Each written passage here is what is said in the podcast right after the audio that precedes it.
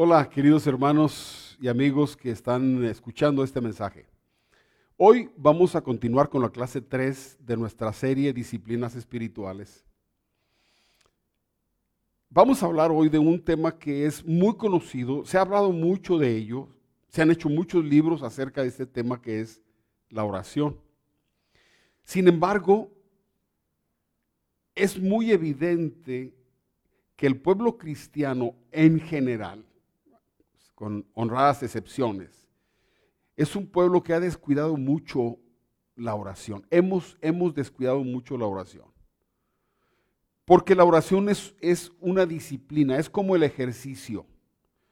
Eh, para, para poder tener una vida de oración tienes que tener la mentalidad y el corazón de un atleta. Eh, hay un hermano, eh, Albert Edward, escribió esta frase. Los protestantes, o sea, los evangélicos, somos un pueblo indisciplinado. Esa es la razón de una buena parte de la escasez de entendimiento espiritual y de la grave falta de poder moral. Es decir, yo siempre lo he reconocido desde joven que nosotros somos muy indisciplinados. He conocido personas disciplinadas y me causan admiración. Pero yo mismo en mi propia vida no tomé ese reto de hacer, hacerme una persona disciplinada. Porque la disciplina cuesta, la disciplina es trabajo, es como hacer ejercicio. y es muy cómodo la, indisciplina. Hay mucha comodidad en decir, pues lo voy a hacer cuando pueda, después, más tarde. Eh, y la disciplina es algo, es una actitud que tenemos que tomar y deberíamos aprender. La diferencia entre una persona disciplinada y una persona que no es disciplina es una vida completamente diferente. El disciplinado tiene, tiene éxito en muchos o en muchas áreas de su vida. Tiene mucho éxito, tiene mucho fruto como creyente. Y el indisciplinado es una persona eh, mediana que ahí va llevando la vida cristiana. La mayoría de los creyentes decimos que oramos, la mayoría de la gente decimos, sí, estoy en oración, eh, pero la verdad es que nuestra oración es muy corta, muy vaga. Cuando tú oyes orar a, los, a las personas, tú puedes notar que muchas oraciones son frías, son escasas de contenido, son, les falta inspiración. Eh, estoy hablando generalidades y no es una crítica, yo estoy hablando de todos los creyentes. Muy, he estado, perdón, yo he estado en muchas iglesias en México, en, otros países. He estado en reuniones de oración donde hay personas muy disciplinadas y oran muy hermoso. Y no hablo hermoso, sino que hablo, sus oraciones tienen contenido. Y he estado en muchas reuniones de oración donde los hermanos este, básicamente repiten frases hechas, eh, algunas son muy bonitas, pero son repeticiones que no, llevan, que no llevan vida, se sienten frías. Oraciones cortas, oraciones sin enfoque, oraciones desordenadas, eh, que demuestran o evidencian que falta, que falta eh, la oración eh, de disciplina, la oración de alguien que se ha preparado, que está en, en plena comunión con Dios, se nota. Podemos tratar de cubrir ese hueco en nuestra vida, pero la verdad, hermanos, necesitamos, necesitamos aprender a orar. Y aprender a orar significa tener disciplina. Yo alguna vez le dije a un varón, a un amigo, le dije, mira, si tú quieres tener eh, eh, un día diferente, si, si tú quieres mañana, que el día de mañana sea un día, en este caso mañana es viernes, si tú quieres que tu viernes sea diferente a los demás viernes, levántate orando y vas a ver la diferencia. ¿Cuánto más cuando logramos desarrollar la disciplina de oración? En este, en este curso o en este capítulo que vamos a hablar, este, en esta clase, la tercera clase de disciplinas, eh, vamos a ver más que nada consejos. Porque muchas cosas sobre la oración tú ya las conoces. Pero hay, hay algunos consejos aquí que son muy importantes y al final voy a hacer un resumen y lo voy a dividir en dos cosas, en dos, en dos cosas muy importantes. Un resumen en dos palabras. Pero primero quiero que tú escuches los consejos de gente que ha aprendido a tener una disciplina espiritual. En primer lugar, y esto eh, es muy claro. Tú necesitas tener una hora para orar. Cuando tú lees las escrituras, la vida de Jesús y los discípulos, tú puedes ver que ellos tenían, una, tenían un horario para orar. Fíjate lo que dice en Hechos capítulo 3. Pedro y Juan subían juntos al templo a la hora novena, que era la hora de la oración. ¿Para quién era la hora de la oración? Para todo el pueblo. El pueblo de Israel a, a la hora novena, a las 3 de la tarde, paraban y se ponían a orar. Tú puedes ver ahorita en otras religiones, como los musulmanes, que a ciertas horas se ponen a hacer sus meditaciones y sus rezos. Porque los orientales son más disciplinados que los occidentales. Pero vemos que la escritura dice que Pedro y Juan subían a la hora de la oración. Sí, todo el pueblo se pone a orar. Necesitas tener un lugar, dice, eh, también, perdón, también necesitas tener un lugar, aparte de uno, un, horario, eso lo voy a comentar más al rato, voy a ampliar más un poquito acerca de, de la hora de la oración. Deberíamos todos los clientes tener la hora de la oración, aunque no sea nacional o de toda la iglesia, pero por lo menos cada vida debe tener la hora de la oración. También debes tener un lugar. Dice eh, eh, en Lucas, hablando del Señor Jesucristo, dice, Él, Señor Jesús, por su parte, solía retirarse a lugares solitarios para orar. La palabra solía era una costumbre. El Señor Jesucristo oraba todos los días y tomaba un tiempo para orar. Y en ese tiempo no atendían a sus discípulos, ni atendía a la gente que lo buscaba, porque lo más importante era tener, escúchame, el poder del Espíritu Santo operando, funcionando para llegar a los corazones de la gente. Jesús solía, era su costumbre. En Marcos dice en capítulo 1, muy de madrugada, cuando todavía estaba oscuro, Jesús se levantó, salió de la casa y se fue a un lugar solitario donde se puso a orar. Y los discípulos estaban viendo, por eso se escribió esto, los discípulos estaban viendo a Jesús aún siendo muy oscuro. ¿Por qué? Porque no había gente. Jesús trabajaba tan duro, tan duro, que cuando estaba en la barca se quedó dormido, aunque está el, agua cayéndole y el barco estaba hundiendo. Usted está dormido de cansancio. Sin embargo, a pesar de eso, siendo muy oscuro, se levantaba a orar porque él sabía que era necesario, era, fíjese la palabra, indispensable para el ministerio que estuviera sostenido por oración, por una comunión con el Padre perfecta, plena. Tiene que haber ese, ese fluir de comunicación que debe haber en todos los cristianos. Y no dudo que también Jesucristo, el nuestro Señor Jesús, estaba enseñando a sus discípulos a orar. Así que ellos tenían un lugar y una hora. La hora de la oración y un lugar para orar. Y tú y yo debemos tener, es necesario que tengamos nuestra hora de oración. Y un lugar. Ahora, ¿dónde? Bueno, Jesús no podía orar con, ellos, se iba al monte.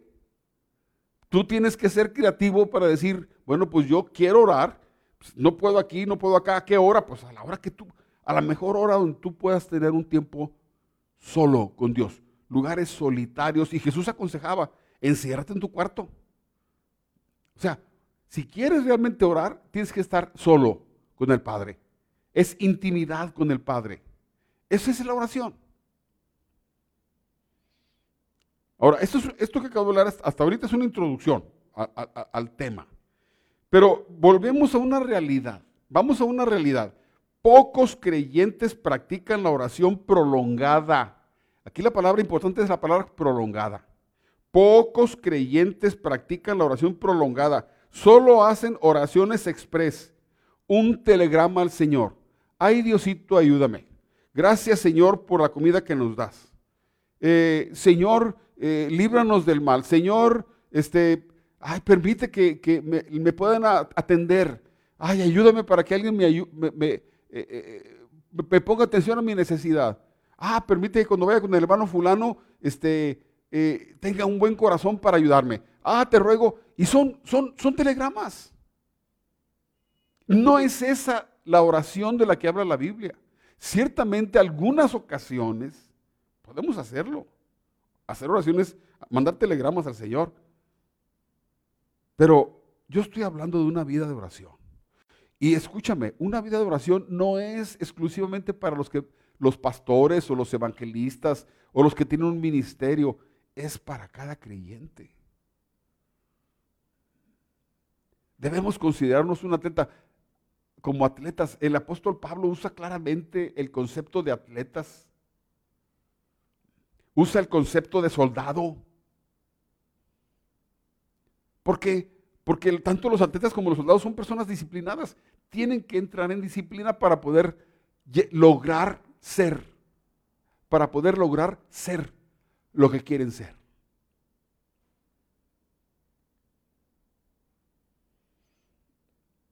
Es muy fácil, ahora déjenme decirle, es muy fácil hacer sentir culpable a la gente. Lo voy a leer mejor porque me sale más bonito así. Es muy fácil hacer sentir culpables a las, a las personas por fracasar en la oración. Y ese no es el propósito de este capítulo, pero tenemos que aceptar el hecho de que para ser como Jesús debemos orar.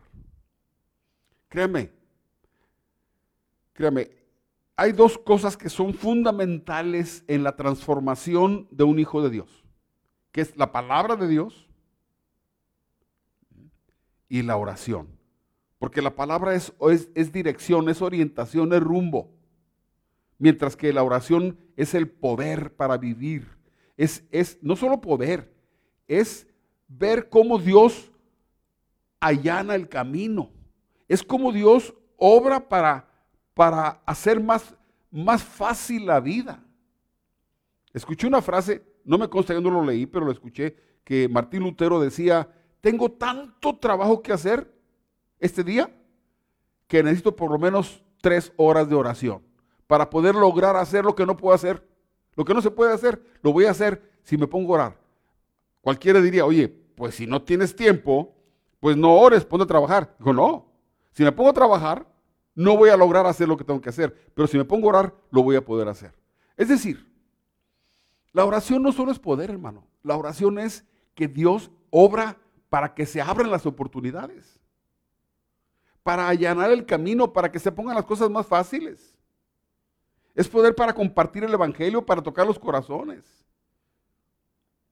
Para que se realice la obra de Dios. Pero, pero les digo, es, es, no sé qué palabra usar, es, es triste que todos los creyentes sabemos, pero nos parece muy pesado. Y yo les voy a dar en esta clase un secreto para poder tener ganas de, de orar ganas de orar. Porque muchas veces lo que decimos es que no tengo ganas de orar, tengo mucha pereza, tengo mucha flojera. Y ahorita vamos a ver el por qué pasa eso. Así que no, cuando tú estés oyendo esta clase, yo no quiero que tú digas, ay, qué vergüenza, qué mal me siento, es verdad, yo soy un perezoso, soy un disciplinado, eh, me voy a poner a llorar. No, no se trata de eso. Cuando la, palabra de Dios te, exhorta es para que hagas un cambio y para que puedas hacer las cosas que debes hacer, para que tu vida cambie, para que tengas fruto, para que te haga más fácil, para que el gozo de Dios lo disfrute, sientas el gozo de Dios. En lugar de tener frustración, vas a tener gozo si logras tener la disciplina de la oración.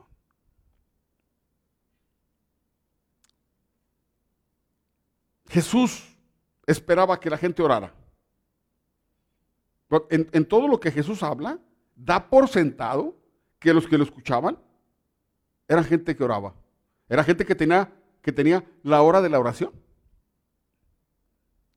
Dice en Marcos 6, en Mateo 6, dice, cuando ores, ya está dando por sentado que oras. No hagas como los hipócritas a quienes les encanta orar en público en las esquinas de las calles y en las sinagogas, donde todos pueden verlos. Les digo la verdad, no recibirán otra recompensa más que esa. Pero tú, cuando ores, apártate a solas. Otra vez, en el método de Jesús. A solas. Eso, ahorita sigo diciendo eso. Apártate a solas, cierra la puerta tras ti y ora a tu Padre en privado, entonces tu Padre quien ve, quien todo lo ve, te recompensará. Dice el verso 7, cuando ores, no parlotees de manera interminable como lo hacen los gentiles. Piensan que sus oraciones recibirán respuesta solo por repetir las mismas palabras una y otra vez.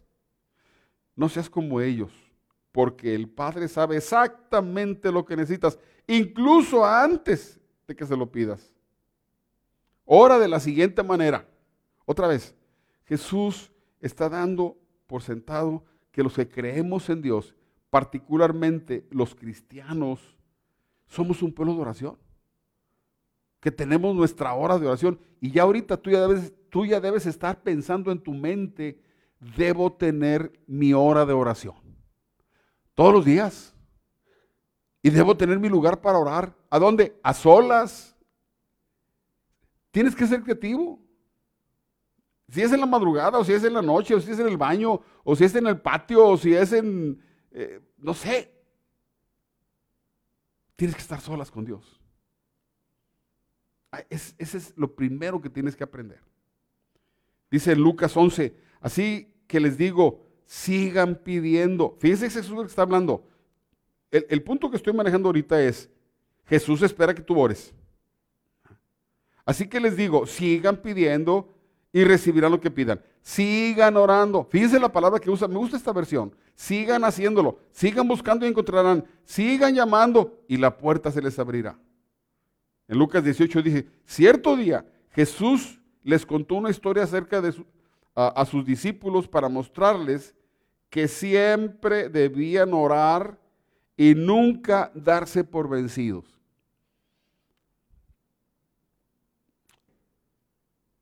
Dos cosas deben aprender los hijos de Dios desde que se convierten a Cristo. Una, leer la palabra. Conocer a Dios a través de la palabra.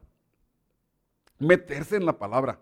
Sea leyéndola, sea oyéndola, sea meterse en la palabra, meditar, pensar en ello. Y la otra es aprender a tener su hora de oración.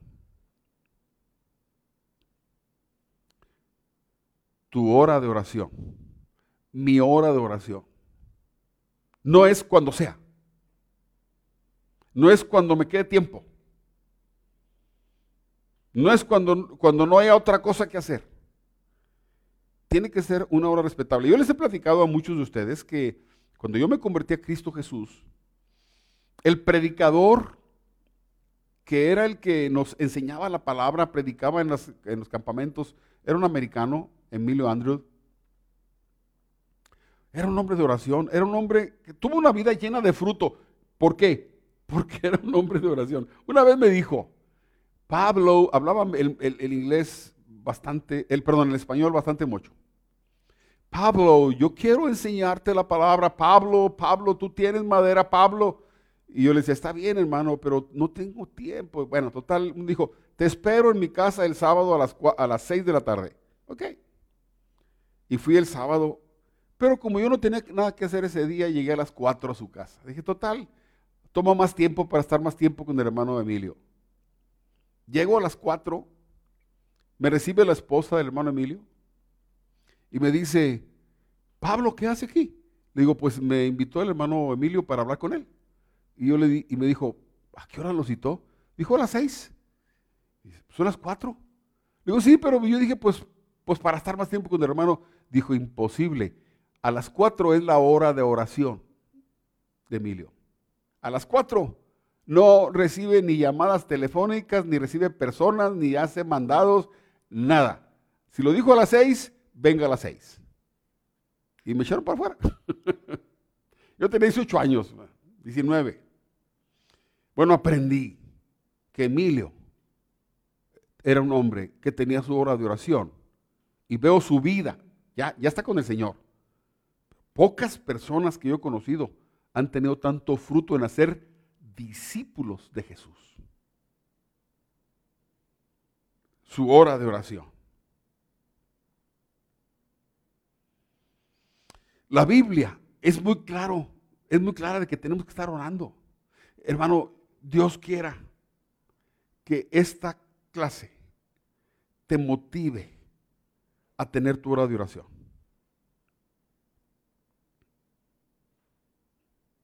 Dicen Colosenses 4, dedíquense a la oración, perseveren en ella con agradecimiento. La nueva versión internacional. Dedíquense a la oración, perseveren en ella con agradecimiento. Aquí la oración se muestra como una actividad. Es algo que tenemos que estar haciendo. Perseverar, dedicar. Pero fíjese la palabra, dedíquense. En otro, en otro pasaje dice, en otra versión, oren sin cesar. Me gusta esta, esta frase, la tomé del libro, dice así, te la voy a leer, está muy bonita. Cuando usted hace algo, hace de, de algo una prioridad, cuando se sacrifica por eso, cuando le dedica tiempo, sabe que está consagrado a eso. Si te sacrificas, si le das tiempo, si te dedicas a eso, te estás consagrando a eso. Y Dios espera que nosotros nos consagremos a la oración. Dios espera eso, hermano. Hermano, tu vida va a ser diferente si aprendes la disciplina de la oración. Y yo le digo a, ti joven que me estás escuchando, ¿quieres tener una, una vida llena de fruto? ¿Quieres, quieres que cuando, cuando Jesús venga o cuando seas mayor, tengas mucho fruto en Cristo, en Dios, como servicio? Aprende. Este es, este es el secreto. Ahora, no solo decirlo a los jóvenes, también los adultos, yo mismo, yo tengo que hacer cambios en mi vida. Por este estudio que estoy haciendo, tengo que hacer cambios en mi propia vida. Y sé que solo por esto mi vida mañana y pasado va a ser diferente a la de hoy y a la de ayer. Tesalonicenses capítulo 5 dicen, oren sin cesar. Aquí en el oren sin cesar se muestra como, como una relación. En la otra es una actividad, aquí es una relación. Yo tengo una relación con el Padre. El, orar sin cesar es que yo estoy en comunión con el Señor. El Hijo de Dios, los hijos de Dios, vamos en el carro y vamos orando, Padre, gracias. Vamos una canción cristiana, una melodía cristiana, o vamos escuchando la palabra de Dios y vamos, sí, amén, gloria, sí, Padre mío, y, es un orar sin cesar. Orar sin cesar es una relación. Martín Lutero dijo así, e, entre muchas cosas, dijo, así como la ocupación de los sastres es hacer ropa, y la de los zapateros es reparar zapatos, de igual manera, la ocupación de los cristianos es orar. Óigame. ¿Qué le parece? Martín Lutero era un cura. Pero un cura que, que, entendió la palabra y se convirtió a Cristo y comenzó un movimiento mundial hasta el día de hoy. Pero era un hombre, obviamente era un hombre que oraba. Si algo aprendió en la iglesia católica fue a orar. Él se metía ahora a la oración en serio. Porque él sabía. Porque él aprendió. Y sin duda que a ver a Jesús orando. Oye, si tú ves cómo oraba Jesús, pues te, va, a pasar lo que los discípulos, Señor Jesús, pues enséñame a orar. Enséñame también a orar a mí. Yo espero que en esta clase usted va a aprender mucho, o al menos, no, no mucho, al menos las claves importantes de la oración. La oración no es solo un mandato, o sea, no solamente la Biblia nos manda que, oremos, es una oportunidad de recibir misericordia y gracia. ¿Quieres que Dios tenga misericordia de ti? ¿Quieres que la gracia de Jesucristo esté sobre tu vida? Tienes que orar. Dice en Hebreos, así que acerquémonos confiadamente al trono de la gracia para recibir dos cosas. Misericordia y hallar gracia que nos ayude en el momento que más la necesitamos. O sea, no solamente Dios, Dios me ordena. Eh, eh, eh, la orden de orar es como cuando tú mandas a tu hijo a la escuela. Vaya a la escuela, mi hijo, necesita. Pero el, hijo inteligente, la persona inteligente dijo, sí, lo necesito y, mis estudios me van a servir para prosperar. La oración te va a servir para prosperar.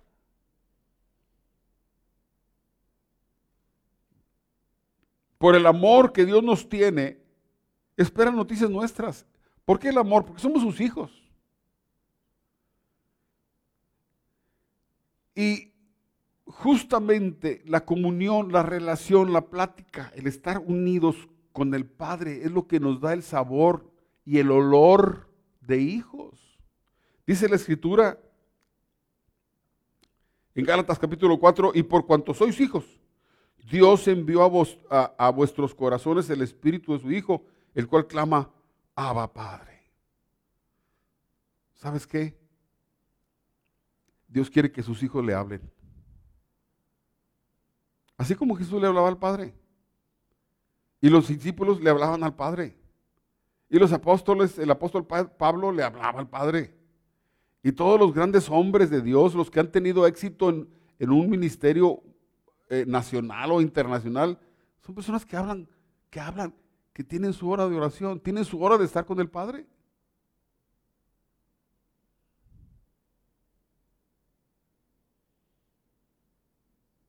Pero también la Biblia dice que somos como soldados. Por las responsabilidades que tenemos con Dios, Él espera comunicación de sus soldados. Sin oración, estaremos peleando la batalla espiritual en nuestras fuerzas. ¿Y sabes qué?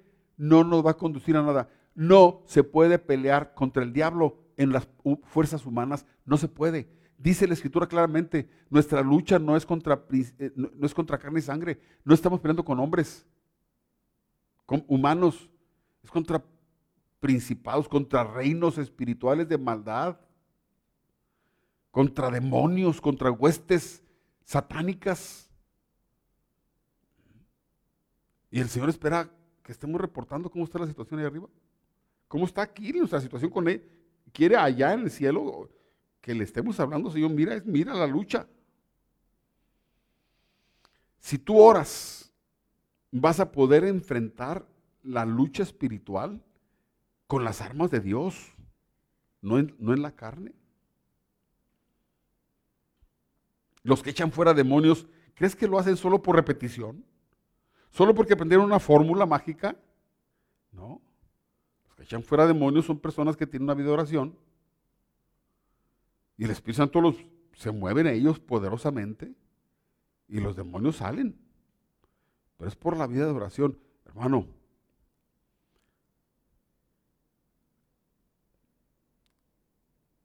tienes que entender. Tengo que entender. Tenemos que entender que tenemos que hacer crecer en nuestra vida la oración. Estoy hablando de la oración individual. Que si oramos como iglesia, magnífico. También es correcto y es válido. Pero toda la enseñanza que estamos viendo, estamos hablando de la oración personal. No puedes conformarte con decir que tenemos un martes de oración. O que los varones están orando reunidos de oración todos los días. Qué bueno. Pero la vida individual tú, tu hora de oración a solas con Dios, eso no tiene sustituto. Te voy a decir algunas de las razones por las que la gente no ora como se necesita. Todos oramos un poquito, pero no como se necesita. Falta mucho.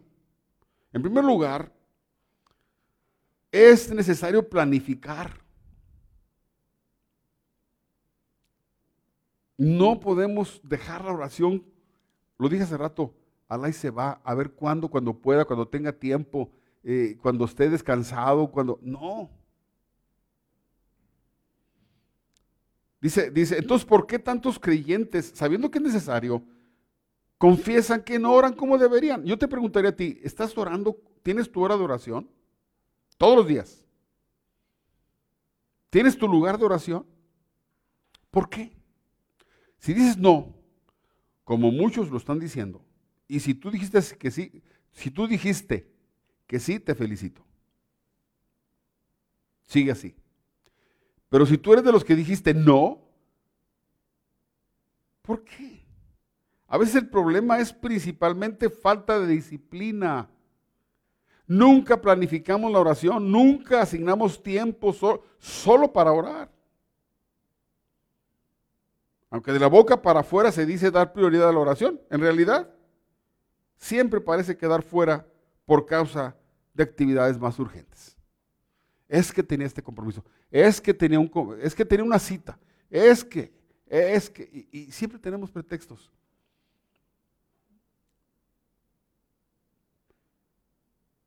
Todo creyente necesita la palabra y la oración. Eso va a ser la diferencia total en tu vida. Cada día que tengas tu hora de oración va a ser diferente a todos los demás días.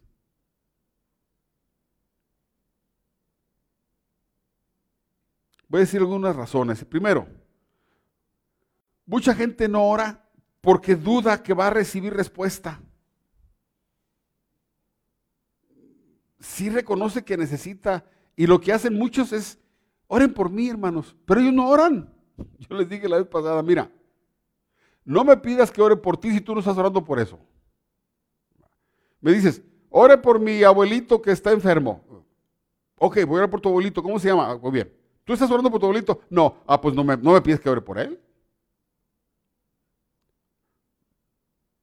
Tú tienes que aprender a orar y a pedir a Dios y acercarte a Dios y a rogarle a Dios. Y yo te apoyo. Y la iglesia está por apoyarte, pero tú tienes que hacerlo. Es muy fácil decir, hoy ora, ora por mí, hoy ora por mi hijita, y hoy por, y por... Y tú acá, no, no se vale. Por eso muchas oraciones no son contestadas, porque mucha gente no cree que va a recibir respuesta. Se está muriendo la persona y dice, no, pues ya para qué oro, ya está muriendo. ¿Cómo sabes si la oración puede ser la diferencia? Dice Santiago, pero pida con fe, no dudando nada, no, sin dudar, porque quien duda es como las olas del mar agitadas y llevadas a un lado a otro por el viento. Quien es así, no piense que va a recibir cosa alguna del Señor. Es necesario, es, perdón, es indeciso e inconstante en todo lo que hace. Si una persona no tiene fe en Dios, para por lo menos orar y esperar recibir algo, pedir con fe. Es inconstante en todo, va a estar así. Otro, otro, otro punto es que a veces, como, como la oración es algo espiritual y a veces y se mueve en el mundo espiritual, a veces no vemos inmediatamente respuesta física, material, y eso nos desanima. Dios puede responder de diferentes formas. Pero yo voy a hacer una afirmación que hizo Jesús, que las oraciones tienen respuesta. Las oraciones tienen respuesta. Si haces la oración como debe ser. Otros no oran porque no sienten la presencia de Dios. Cierren sus ojitos y este, Padre, eh, oh Señor, te ruego que, que, te doy gracias Señor porque este, ah, ah, sí, como te iba diciendo, Señor. Es que no siento la presencia de Dios. Escúchame, es cierto que nuestra práctica de oración, así como todos los aspectos de nuestra vida cristiana, deberían estar regidas por la verdad de las escrituras, más que por nuestros sentimientos. Cuando yo me convertí a Cristo, una de las primeras lecciones que me dieron fue, me dibujaron un trenecito, un trenecito antiguito. Estaba el tren, estaba el cabús con el carbón y los, los trenecitos, los demás vagones y al último, el, eh, perdón, el último el cabús, al último donde iban las cartas. Me decía, mira, mira, lo que mueve el tren es la máquina, es la palabra de Dios. Las cartas van atrás. No, tus sentimientos, tus sentimientos, las cartas sentimentales van en la cola. Esos no mueven el tren. Lo que mueve el tren es la maquinita, la que va adelante. Y la que va adelante es la palabra de Dios. Eso debe regir tu vida, no tus sentimientos. La palabra debe regir. Y la oración debe estar regida por lo que dice la palabra, no por lo que sientes. Muchas veces, a veces comienzas a orar y te sientes frío y sientes como que no. Pero si tú sigues insistiendo, pronto vas a empezar a experimentar la presencia en tu vida.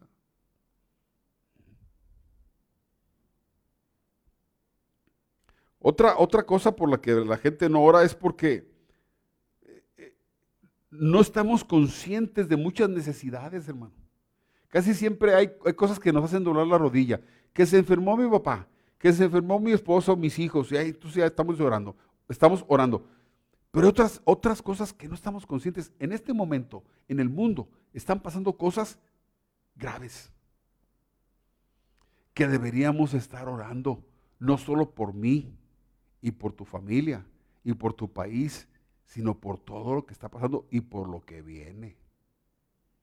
Yo les invito, los que ya tomaron la clase de profecía conmigo, saben que estamos en los tiempos finales y que se va a poner la cosa cada vez peor. Ya lo saben. La naturaleza va a empezar a cobrarnos las facturas. No quiero ser alarmista, pero tampoco quiero ser mojigato y no ver la verdad, no ver las cosas que están pasando. Hay muchas cosas, o sea, no estamos conscientes de tienes que estar orando por lo que está pasando, tienes que estar orando por las almas. Tienes que estar orando por la familia, tu familia. Jesús dijo, cuando ves estas cosas, ora por ti mismo porque se va a poner cosa muy fea. Orad por vosotros mismos. Ah, sí, pero como no, no estoy consciente, pues yo le pido a Dios que pueda conseguir chambita hoy. Otra razón por la que oramos poco es porque no percibimos la grandeza de Dios. Estamos tan metidos en, los problemas que no pensamos en el Señor. Cuando leemos Isaías, el libro de Isaías de la grandeza de Dios, donde dice que toda la, gente del mundo, los siete mil, ocho mil millones de personas que somos, en comparación con Dios somos menos que nada. Por la grandeza de Dios. Y no estamos conscientes de eso. Si tuviéramos conciencia de la grandeza, nos hincaríamos ante el Señor.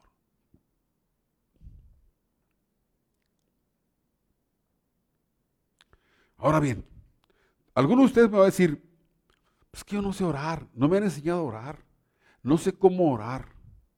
Ok, debes saber que podemos aprender a orar. Y te voy a decir cómo. Debes saber que podemos aprender a orar. Muchos hermanos es que yo no sé cómo orar, no sé qué decir, no sé qué palabras. Algunos piensan que tienen que decir ciertas frases para poder que se abra el cielo. La Biblia dice que tenemos que orar, fíjese, para glorificar a Dios. Que debemos orar según su voluntad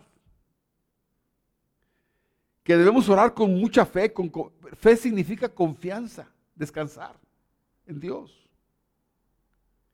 Que debemos hacerlo en el nombre de Jesús, porque no, Dios no oye mi oración por, por mi bondad. Dios oye mi oración por lo que Jesús hizo. Por eso Jesús dijo, oren en mi, pidan en mi nombre. Como que están pidiendo para mí. Pidan en mi nombre. Y deben orar con persistencia, mínimo, mínimo. Para la gloria de Dios, debemos orar para la gloria, según la voluntad de Dios. No podemos pedir. Ustedes saben que en una religión popular tienen un santo, el santo de los ladrones. al menos he escuchado, perdónenme, he escuchado eso. Pero hay personas que piden a Dios ayuda para hacer lo malo. No va a prosperar. Si tú le tienes coraje a alguien y estás orando para que Dios lo maldiga, no va a prosperar porque eso, Dios no quiere eso. No puedes pedir para, para realizar un pecado, pues Dios no lo va a prosperar. ¿Quieres ser trampa? ¿Quieres que te ayude? No va Dios a obrar en ninguna trampa, en ninguna injusticia, en ningún robo. Porque Dios dijo, no lo hagas. Dios no va a ser socio de alguien que está, que está buscando lo malo o haciendo injusticia. Debe ser como, vamos a pedir conforme a su voluntad, con mucha fe, en el nombre de Jesús y con perseverancia. Esas son las condiciones de la oración. Para glorificar a Dios conforme a su voluntad, en mucha fe, en el nombre del Señor Jesucristo. Noten que los cristianos cuando oramos, al final decimos, todo te lo pedimos en el nombre de Jesús. No, no, le decimos, te lo pedimos porque Señor, por favor, no, no es por favor. Señor, te lo pedimos porque este, pues hoy me porté muy bien. No funciona. Es en el nombre de Jesucristo que recibimos respuesta. Escúchame esto, esto, esto es muy interesante. El Hijo de Dios aprende a orar poco a poco, de la misma manera que un niño de edad en crecimiento aprende a hablar. Para orar como se espera, para orar como un cristiano en crecimiento y para orar eficazmente, tenemos que decir como los discípulos en Lucas 11, Señor, enséñanos a orar. Para orar, quizás si, un recién convertido me oye, me oye orar a mí, va a decir, ay, pues yo no puedo orar como el pastor. Pues si no se espera, yo tengo 50 años o más de haber conocido a Cristo y tú estás comenzando. Orar es abrirle tu corazón a Dios. Enciérrate en un lugar, busca la soledad y háblale a Dios como le hablas a una. ¿Es, es una persona? Háblale. Pero debes saber que tienes que ser en la voluntad de Dios. No pidas nada malo no, te va a oír. Para glorificarlo a Él, para honrarlo a Dios. Debes creer que Dios te va a escuchar porque tienes un corazón dispuesto a hablarle. Debes ser persistente en la oración, pero sobre todo decir, en el nombre de Jesús, Señor, yo no tengo méritos. La mejor manera de aprender a orar es orando. ¿Sabes cómo se aprende a andar en bicicleta? Pues te subes una bicicleta y le das. Que si te caíste, pues te caíste una o dos veces, pero después ya no te caes. Para orar, pues te hincas y empiezas a hablarle a Dios y ahí vas a aprender a orar. Y si haces la disciplina, vas a ser un experto. Andrew Murray, ministro sudafricano y autor del libro este, escuela de oración, escribió, leer un libro sobre la oración, escuchar conferencias y hablar sobre ella, es muy bueno, pero no le enseñarán a orar. No, no se consigue nada sin ejercicio, sin práctica. Yo podría escuchar a un profesor de música tocar la música más bella durante un año, pero eso no me va a enseñar a tocar un instrumento. Me gusta el ejemplo este. Tú puedes sentarte a oír a una persona tocar el piano y toca y toca y toca todo el día si quieres. ¿Y sabes qué vas a aprender? Nada. No vas a aprender nada. Para poder tocar piano tienes que sentarte a tocar, picar las teclas. Si tú tomas un curso de oración y, lees un libro de la oración y ah, todo, todo eso, un curso, un seminario, y no te hincas, pues no vas a aprender a orar. Lo que tienes que hacer es, busca un lugar solitario, abre tu corazón al Señor y empieza a decirle, Señor, háblale. Al principio te va a salir, a lo mejor tú vas a decir, pues es que no supe que decir mucho, pero lo que digas.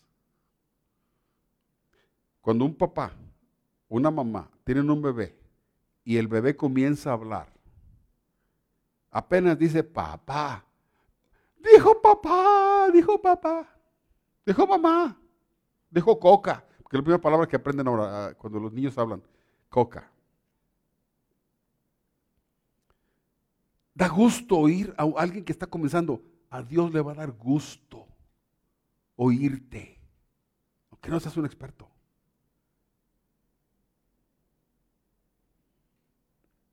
Ahora, aquí te va una, este punto que voy a hablar es sumamente importante, sumamente importante.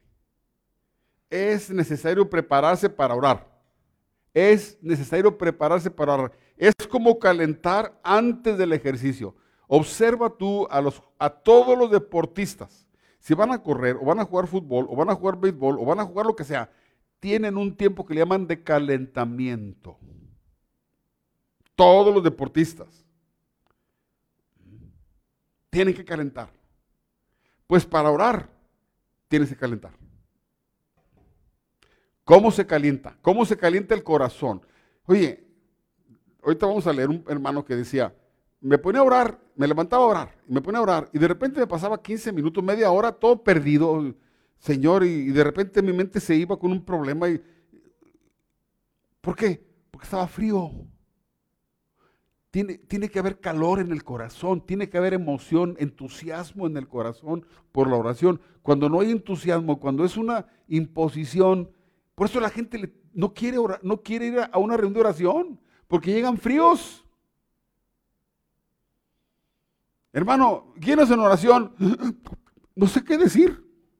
Y empiezas a inventar.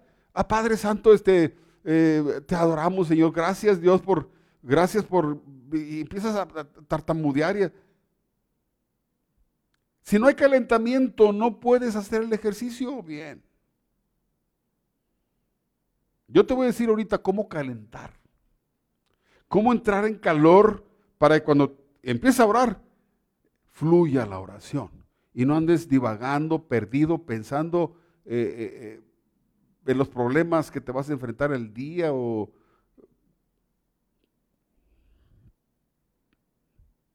Meditar. Meditar en las escrituras impulsa la oración. Si tú quieres calentar tu corazón para orar, tienes que meditar las escrituras. Yo te voy a decir qué es meditar ahorita. He aquí la verdad simple pero extraordinariamente poderosa. La meditación es el eslabón eh, perdido entre la asimilación de la palabra, que fue la clase anterior, y la oración. Tú puedes asimilar la palabra de Dios y la oración, pero ¿qué las une? Los une la meditación.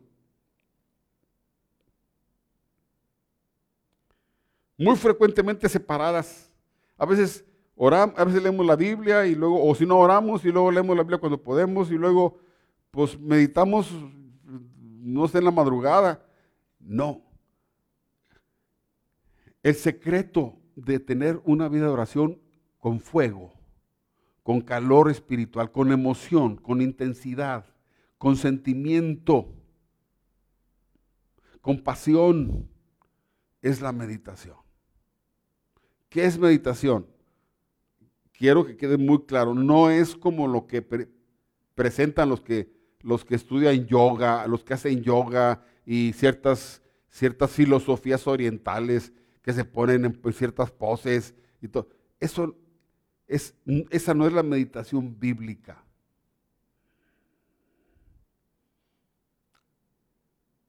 Pero esta es, esta es la secuencia.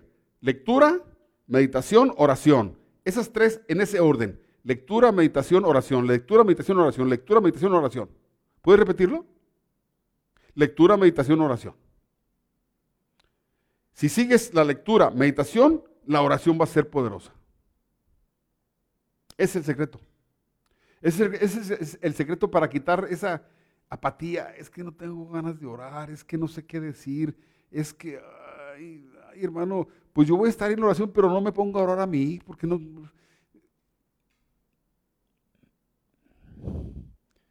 Y la oración la necesitas.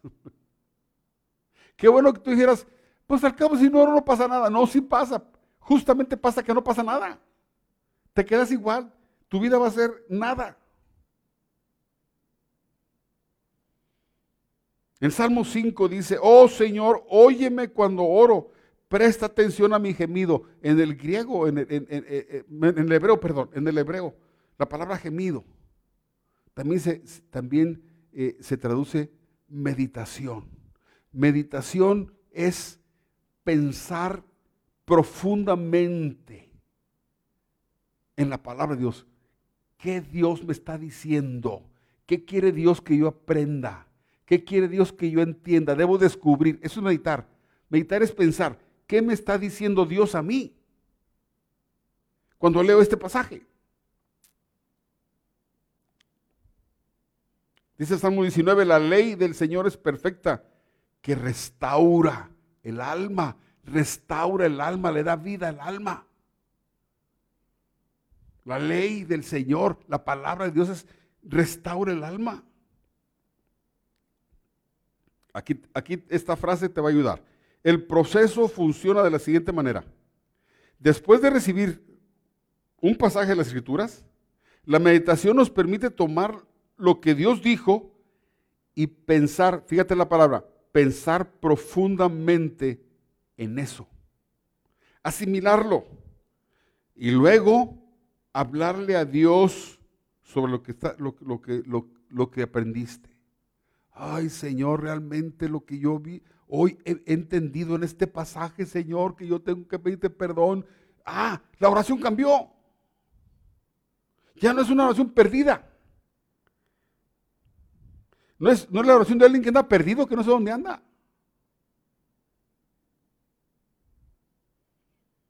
Es hablarle a Dios sobre el pasaje en una oración significativa, con sentido, con, con significado, con contenido.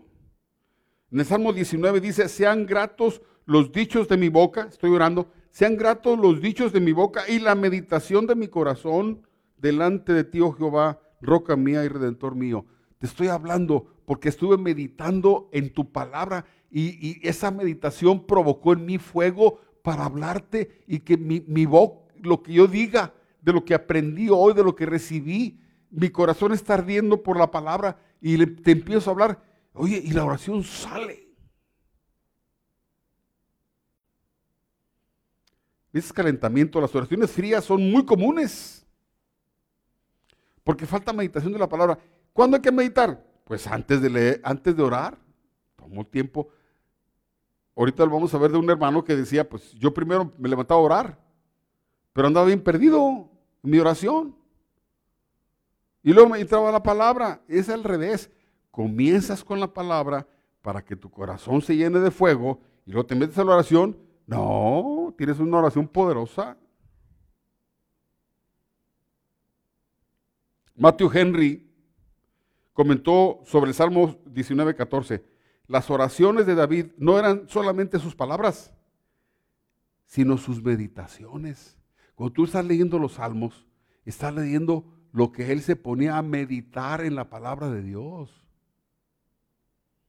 Así como la meditación es la mejor preparación para la oración, de igual manera la oración es el mejor tema de la meditación. La meditación y la oración van juntas. Meditación, oración, meditación, oración. Una oración poderosa nace de una buena meditación de la palabra de Dios. El escritor inglés contemporáneo Peter Toon escribió, leer la Biblia y no meditar era visto en el pasado de los hombres de oración como un ejercicio infructuoso. Leer la Biblia y no meditar, de nada sirve. O sirve poco. Mejor leer un capítulo y meditar después que leer varios capítulos y no meditar. Asimismo, meditar y no orar era como prepararse para correr una carrera y nunca abandonar la línea de salida.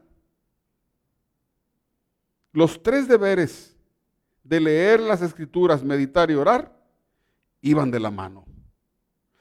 Y si bien cada uno podía realizarse ocasionalmente por sí solo, como deberes formales para con Dios, se realizaban mejor juntos. Meditar, leer la palabra, meditar y orar. Leer la palabra, meditar y orar. Leer la palabra, meditar y orar. Ese es el secreto de la oración poderosa. Si no quieres tú decir, ay, pues no sé qué decir, no sé qué voy a orar, primero tienes que entrar a la palabra, hermano. hay que tener un tiempo con Dios, con la, la palabra de Dios y luego piensas en lo que Dios te habló y luego la oración sale. George Mueller, Mueller. Primero voy a decirles quién, tengo un escrito que tú quiero que lo veas. Durante los dos últimos tercios del siglo XIX, en 1800, dirigió un orfanato en Bristol, Inglaterra. Únicamente con oración y fe, sin difundir sus necesidades, o sea, sin publicidad, ni contraer deudas. Alimentó, vistió, albergó y educó a más de 10 mil huérfanos, hasta 2 mil a la vez. ¿Te imaginas tener un orfanatorio de 2 mil niños, huérfanos, darles de comer, vestirlos y educarlos? Y apoyó la obra misionera en todo el mundo. Cientos de millones de dólares, al valor de hoy, llegaron a sus manos sin que él los pidiera a la gente. Y son legendarias sus decenas de miles de respuestas documentadas a la oración. Este Müller, oye, él no hizo publicidad. Ahorita alguien comienza un ministerio y empieza a poner anuncios por todo el mundo. Ayúdenme, estoy construyendo un templo, como nosotros. Eh, eh, queremos hacer. Ayúdenme porque tengo un, orfanatorio. Ayúdenme porque quiero irme de predicar a China. Ayúdenme porque, ayúdenme. Y todos están pidiendo ayuda. ¿Sabe qué hacía, hacía Müller? Le pedía a Dios. Hubo un hombre llamado eh, Hudson Taylor, también, de este siglo, un inglés también, que se fue a predicar a China y estableció, siendo un inglés, estableció la obra en China, obra misionera en China, y llevó a muchos ingleses a predicar el evangelio a, los chinos, y él los sostuvo, él los financió, pero él, él, tenía un secreto, y hay un libro que se llama El secreto espiritual de Hudson Taylor. Hudson Taylor lo que hacía era orar. Él decía, desde el principio dijo, yo no puedo ir a China a predicar si no puedo hacer que Dios haga cosas solo con oración. Si solo con oración yo puedo hacer que Dios se mueva, entonces estoy preparado para irme a China. Pero si solo con oración yo no veo respuestas, ¿a qué voy a China? Porque estoy en un siglo, estaba en un siglo donde no, no había las comunicaciones como hay ahora. Él no podía mandar de China a Inglaterra a decir, por favor, mándame ayuda. No podía. Y él estuvo practicando en Inglaterra oración contestada, oración, oración contestada, oración contestada, oración contestada. Cuando él dijo, funciona. Cada vez que oro, Dios responde, ahora sí, listo para irme a China. El secreto espiritual de Hudson Taylor era hacer que Dios hiciera las cosas con solo su oración. George Mueller, fíjese cómo escribe. Bueno, aparte de lo que hizo, ahora, ahora vean el tema que estamos hablando, de cómo cambió su oración cuando empezó a meditar. Dice George Mueller, hizo un descubrimiento sobre la relación entre la meditación y la oración que transformó su vida espiritual. Él describió de esta manera su nuevo entendimiento. Oiga esto.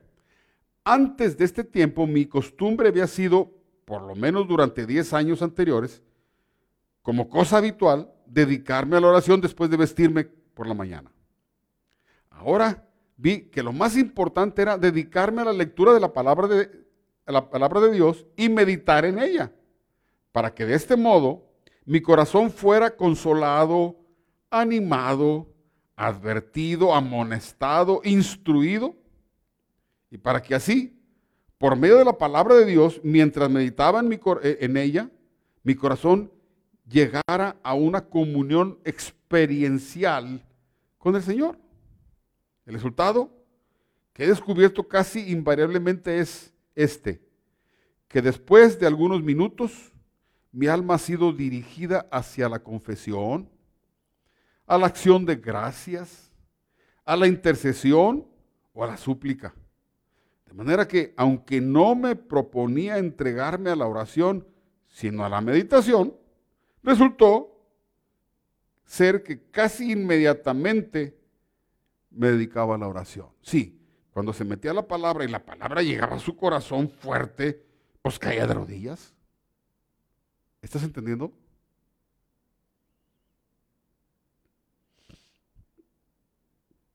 Te voy a hablar ahorita de, un, de, una forma sencilla, de un método sencillo para meditar. Quiero aclarar que en el libro de, disciplinas espirituales, en la clase anterior, asimilando la palabra de Dios, Oliver les dijo, podemos tomar un curso de, las diferentes formas, eh, métodos para meditar. Si se apuntan 10 personas, tomamos estos métodos. ¿Y sabe qué? No se apuntaron. Si acaso uno o dos personas, no sé cuántas. No se completaron 10.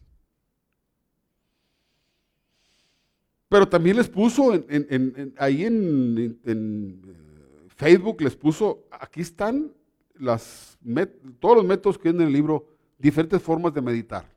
Si quieres aprender, entra, bájalo y yo te voy a dar aquí uno que yo acabo de, de crear, vamos a llamarlo así.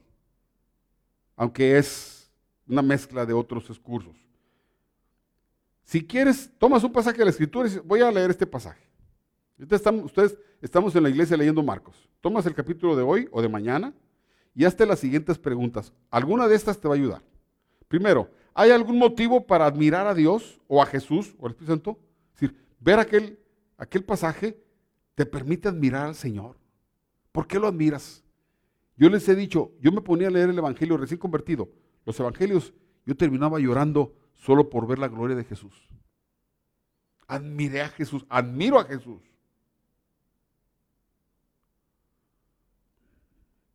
Y cuando tú ves, tú ves a Jesús gloriosamente actuando, oye, es para que tú te hinques y digas, Señor, glorioso, bendito seas, qué bueno es confiar en ti. Y cambia tu oración. Otra pregunta, ¿hay alguna cosa por lo que debo dar gracias al Señor? Tomas el pasaje y tú, ¿Debo darle gracias por algo? Oye, sí, debo darle gracias por esto. Tres, ¿me muestra el pasaje algo de lo que debo arrepentirme y pedir perdón? Cuando tú lees un pasaje y, el pasaje te, te, acusa. Señor, perdóname, Señor, yo he estado siendo eh, muy chismoso y, y ya no quiero ser chismoso. Señor, voy a cambiar. Pero es una oración que nace de que la palabra te habló. Cuatro, ¿estoy siendo exhortado a cambiar alguna actitud equivocada en mi vida? Actitudes. Por ejemplo, el ejemplo de, cuando Jesús da la parábola del, del, buen samaritano, viene un sacerdote y se pasa de largo, no ayudó al, hombre herido, y viene un levita y se pasa de largo, y viene un samaritano y, lo ayuda y gasta dinero. Dice Jesús, eso tiene que ser así. Cambien su actitud, no sean indiferentes a la necesidad de los, de la gente. Eres indiferente, ves a la gente sufriendo y no te importa, pues eres como esos hipócritas religiosos que no sirven para nada.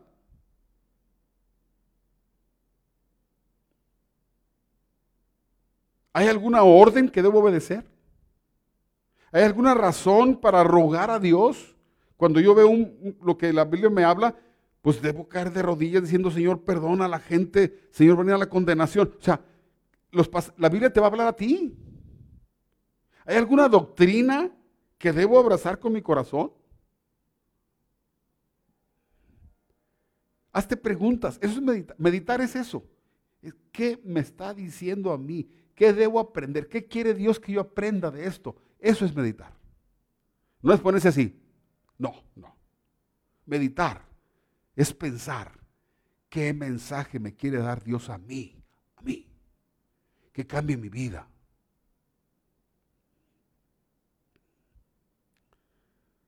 También eh, eh, aprendemos a orar cuando oramos con otras personas. Dice en Lucas 11, aconteció que estaba Jesús orando en un lugar. Y cuando terminó, uno de los discípulos le dijo, Señor, enséñanos a orar, como también Juan enseñó a sus discípulos. Cuando un, maestro ora, la gente aprende. ¿Qué vieron en Jesús que le dijeron, enséñame a orar? Saben ustedes que los discípulos eran hombres que oraban, pero, pero cuando vieron a Jesús a orar, dijeron, Uh, pues no sabemos orar. Así como ora Jesús, no. Enséñanos. Mira, no, no, tenemos que aprender frases. Eh, amantísimo y divino Padre Celestial. y tú lo vas a repetir, amantísimo Dios. No, no vas a aprender frases hechas, frases huecas, palabras que no tienen sentido. Aprender de otros es aprender, por ejemplo, si te juntas con un adorador, vas a aprender cómo adorar a Dios. Si te juntas con un evangelista, vas a, ver cómo ese hombre o esa mujer están rogando por las almas. Si te juntas con un maestro de la palabra, tú vas a ver cómo eh, eh, eh, el hermano está, está hablando y toma los pasajes de la palabra para apoyar sus peticiones. Señor, tú dijiste en tal parte esto, Señor. Tú dijiste, así oraba Daniel. Tú dijiste, tú dijiste. cuando oramos con otras personas, aprendemos. También puedes aprender leyendo libros, pero no, no libros de cómo orar, sino de hombres de oración. Mira los testimonios de grandes ministros famosos que han tenido obras grandes. Hay, varios libros de ellos. Y ve cómo ellos oraban. Y cómo lograron tantas cosas solo con la oración. Si tú lees ellos, esos, esos libros, te vas a sentir motivado a orar. Vas a decir, he estado perdiendo el tiempo. Dios responde a las oraciones. Dice en el Salmo 65, porque tú respondes a nuestras oraciones. Por eso, todos nosotros tenemos que acudir a ti. Porque tú respondes a las oraciones. Hermanos, si tú tienes necesidades y no has recibido respuesta, es porque no lo estás haciendo bien. Porque algunas oraciones parece que no tener respuesta. Andrew Murray, otro, otro maestro de la palabra, dice Andrew Murray, acerca de la palabra cuando Jesús dice, pide y recibirás. Todo el que pide, recibe. Dice esto, es la ley inalterable y eterna en el reino. Si usted pide y no recibe, será porque debe haber algo incorrecto en su oración o insuficiente. O incorrecto o insuficiente. No se rinda Fíjese la, enseñanza del hermano, no se rinda. No recibe respuesta, no se rinda. Deje que la palabra y el Espíritu le enseñen a orar correctamente. Pero no abandone la confianza que Él, Jesús, procura suscitar. Todo el que pide recibe. Si Jesús te dijo, todo el que pide recibe, te está animando. Ahora, tú dices, pues pido, pero no recibo. Ah, bueno. O estás pidiendo mal, que, no es, que sea algo en contra de su voluntad, o es insuficiente, estás orando muy poquito. Jesús dijo, oren hasta que reciban. Oren, perseveren. El secreto está en perseverar. Pidan y pidan y pidan. Jesús dijo, sean como los niños. Sean como la, la viuda que fue con el juez y estuvo duro y duro y duro hasta que el juez dijo, ya, para, ya, ya no la aguanto a esta mujer, ya no la quiero ver aquí, le voy a hacer justicia para que se vaya. Y si eso hace el juez injusto, imagínese su padre que es de amor de justicia y de misericordia. Hermano, tenemos que aprender a orar. Lo necesitamos. Tu vida lo necesita. Tu vida está seca, tu vida no hay mucho fruto de repente no tienes ni ganas ni, de leer la Biblia y andas todo, eh, llegas, llegas a un punto en que dices, pues soy cristiano porque mis padres eran cristianos como otras personas dicen, por la tradición. Eso no es ser cristiano. Tienes un padre con el que debes tener una relación a través de la oración.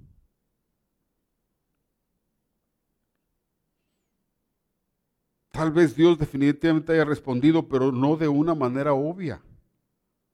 A veces Dios te pide más tiempo de oración. Estuve en la ciudad de Los Ángeles, California, en una iglesia y una mujer dio testimonio. Estaba su hijo tocando la batería.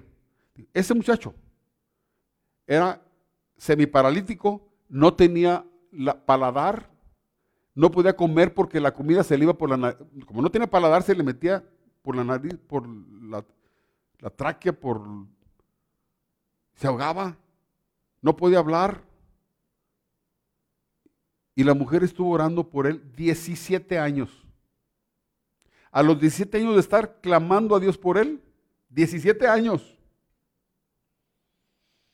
En una reunión de oración, estaba en la iglesia, estaban orando, y el hijo, el hijo le dijo, algo me está pasando, y, dice, yo vi cuando el, el, paladar se le iba formando en su... Yo lo vi, dijo. Y ahí está mi, hijo que no puede moverse, tocando la batería y adorando al Señor. A veces Dios te dice, es insuficiente. ¿Estás orando? Sigue orando. Sigue orando. O, si hay algo indebido, que estás pidiendo algo malo para hacer algo daño a alguien, Dios no, no te va a ayudar, no te va a contestar. Debemos aprender a examinar nuestras oraciones. ¿Estoy orando correctamente? ¿No es egoísta mi petición?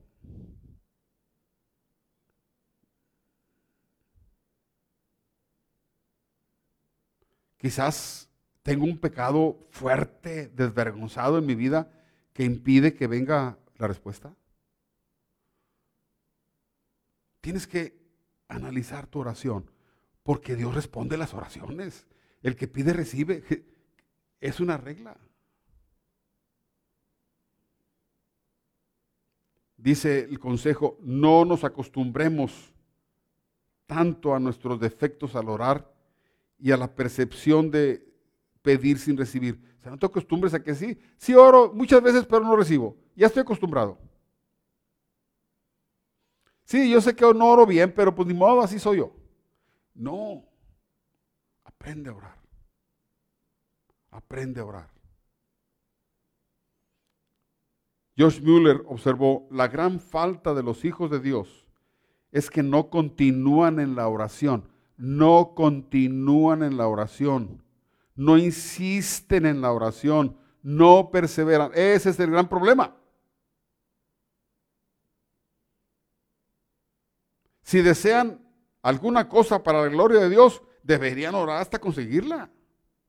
Oh, qué bueno, tierno, misericordioso y condescendiente es aquel con quien tenemos relación.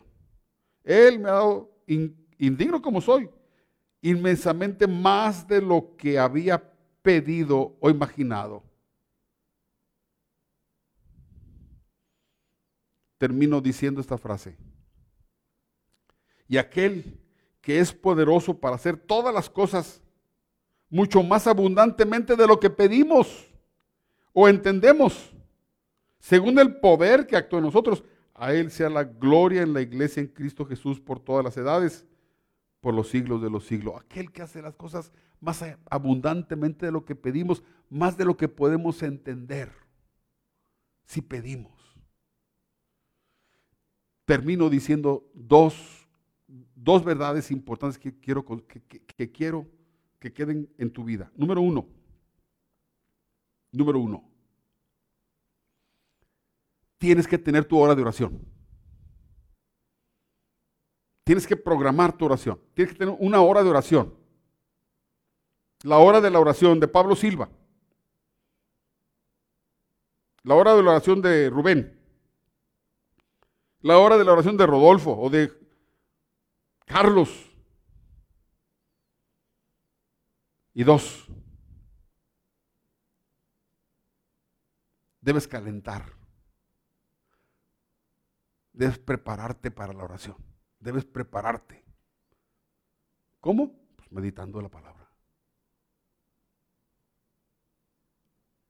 La hora de la oración y preparación para orar. Si haces esto, tu vida se va a llenar de fruto, de prosperidad, de paz y tus frustraciones cristianas van a desaparecer. Que Dios te ayude a empezar una oración disciplinada. La hora de la oración. Amén.